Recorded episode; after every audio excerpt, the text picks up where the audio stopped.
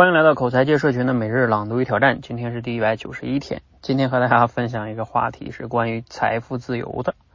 哎呀，我们很多人呢都特别希望达到这样的状态。那今天这个话题的素材呢，来自于冯唐老师的一本书，书里面的一段话。他说啊，站在生命的终点看生命的终点。第一个终点指的是中间状态，因为冯唐老师应该是四十多岁哈。那这样的话呢，他看终点哈。财务自由到底是什么呢？先摸底线哈，一个人基本像个样的活着，需要多少钱呢？我的结论是真不需要太多。有了财务自由，没必要再为稻粱谋了。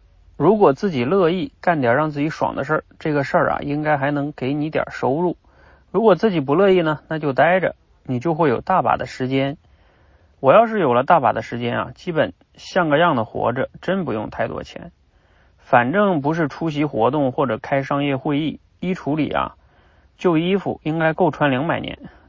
我爱吃煎饼，楼下有个煎饼摊儿，各种奢华煎饼配料，加料组合几十种，加蛋加肠加辣条加宇宙的最高级煎饼，十五块钱一套。这样啊，吃全部煎饼套餐组合一个月就过去了。另外呢，还可以不吃饭或者少吃饭。听说啊，断食和轻断食都是上流社会永远的时尚。我问过一个很赞的建筑师朋友，一个人到底需要多少平米的房子才能像个样的住？他说啊，十二平米。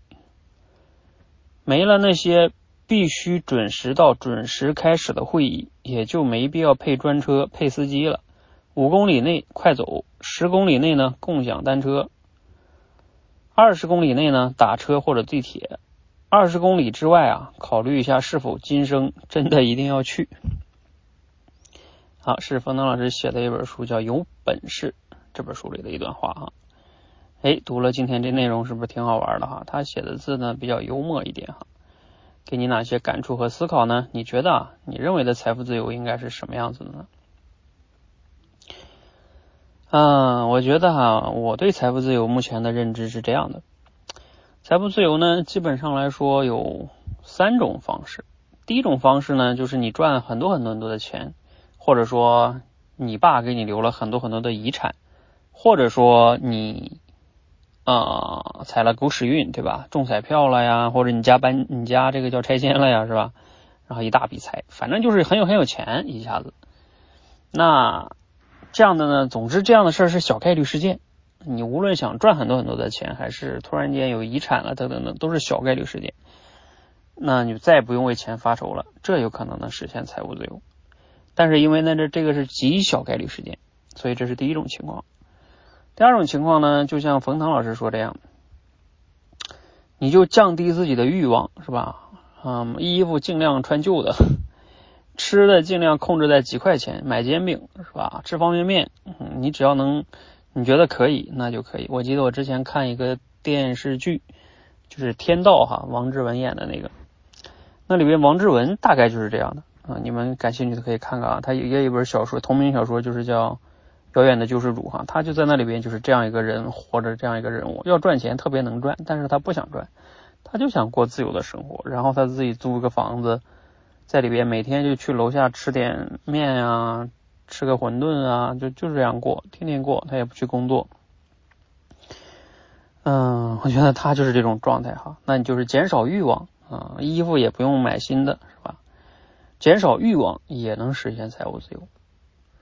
那我觉得还有第三种，可能是我们大部分人可以考虑去用此生一生的去追求吧，至少我是这样追求的哈，就是。做一个自己真正热爱的事情，这样的话呢，你就呃所谓的自由和工作，那就是一个相通的了嘛，嗯，因为你想嘛，因为我会想一个问题，就算你实现财务自由了，你现在很有很有钱，那你也不能整天就是吃喝拉撒睡是吧？就什么都不干吧？那也人很空虚无聊的，你还是要去找点什么事儿干是吧？那无非就是做你喜欢做的事儿呗。那你那你没有实现财务自由的时候，你不断的想办法能让看看自己能做一个自己喜欢的事儿，那不就实现了财富自由的那种生活状态了吗？反过来想嘛。所以啊，嗯，那你找到一个自己真正热爱的事情，比如说像此刻我在这给大家分享啊啊，包括我最近启动的这个认知侠社群呀啊，陪大家去管理认知啊，包括你看财务自由这件事儿，它也是一个认知，你的认知不对，你你一辈子你可能都实现不了这种自由哈。嗯，所以这个都是哈，这都是我热爱的事情啊！我做这些热爱的事情，又能让我赚到钱，不就自由了吗？还有大把的时间，哎，人生多么的爽，是吧？好，那可以谈谈你对财务自由的理解哈？你觉得怎么样能实现财务自由呢？欢迎留言分享。好，也欢迎呢加入我们这个朗读与挑战，同时啊，也欢迎更主要的哈，加入我们这个做新新做的这个。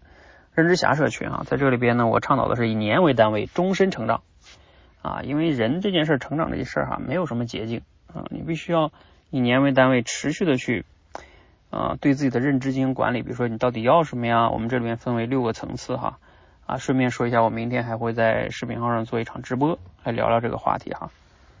好，欢迎一起来玩哈。